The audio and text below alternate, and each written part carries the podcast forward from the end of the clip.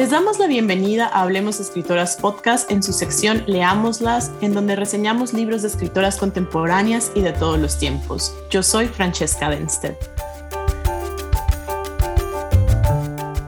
Mi madre era granadero, un monito de cómic, el dron y sus visiones de maizales y huesos, un mágico control de tele y de temor. Escribe Carla Fessler, Ciudad de México, 1967, en su último libro titulado Dron, Mi madre era granadero, y publicado por Impronta en el 2020. Al sostener en mis manos el libro, la textura del papel Bellum Snow de 188 gramos y Murillo Senape de 190 gramos, señala el colofón, y los colores brillantes confirman que el poemario es un libro objeto cuya propuesta de lectura habita en la materialidad del libro y está condicionada por las manos que participan en su elaboración. Como sugeriré más adelante, esta materialidad contrasta con uno de los temas centrales del libro, la tecnología y la precariedad laboral, el pasado y el futuro. Para aquellos que nos escuchan y no están familiarizados con el trabajo editorial de Impronta, en su página web se describen como una editorial mexicana que se aleja de las técnicas convencionales de impresión, utilizando máquinas antiguas para hacer libros tipográficos, con tipos móviles y linotipia, para regresarle al libro su cualidad de objeto y la experiencia sensorial que implica la lectura, como es el caso de Drone. Carla Fessler es una escritora y poeta cuyo trabajo literario no existe solamente en el lenguaje escrito, sino que es un ensamblaje entre texto, imagen y sonido que explora las maneras en las que se pueden representar el pensamiento. Autora de la novela Formol, Tusquets 2014, Catabasis ex voto, Editorial Bonobos 2011, Anábasis Maqueta, que le mereció el Premio Nacional de Literatura Gilberto Owen en el 2002, Editorial Diamantina y Focur 2004.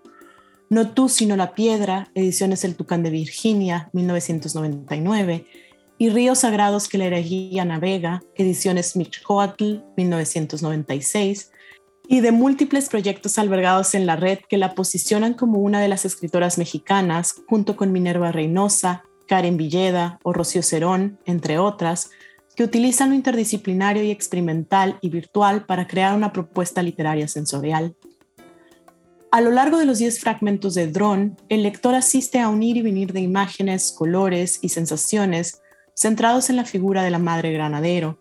Y cito, Mi madre era granadero, un monito de cómic, el arte aturdido de un tú de videojuego, activado por un joystick colosal, fin de cita.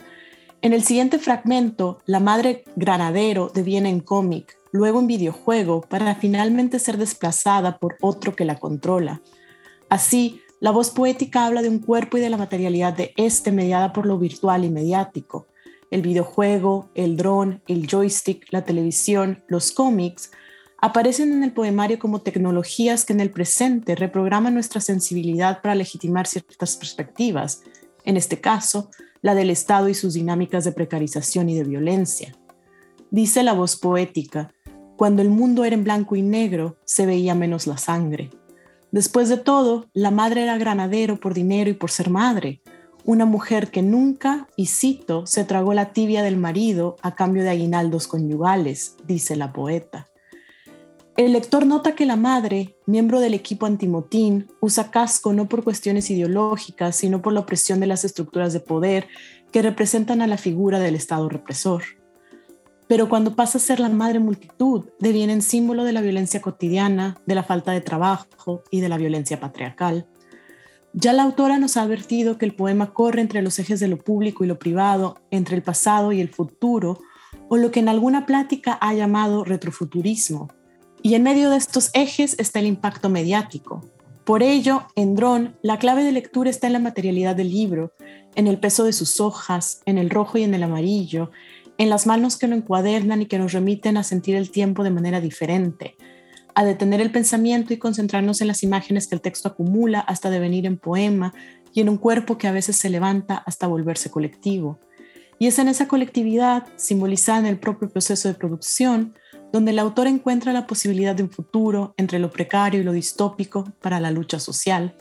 En las últimas líneas de Drone, Carla Fessler nos advierte con un dejo de esperanza que somos nosotros, soy yo rompiendo todo en ese único espejo del casco antimotín.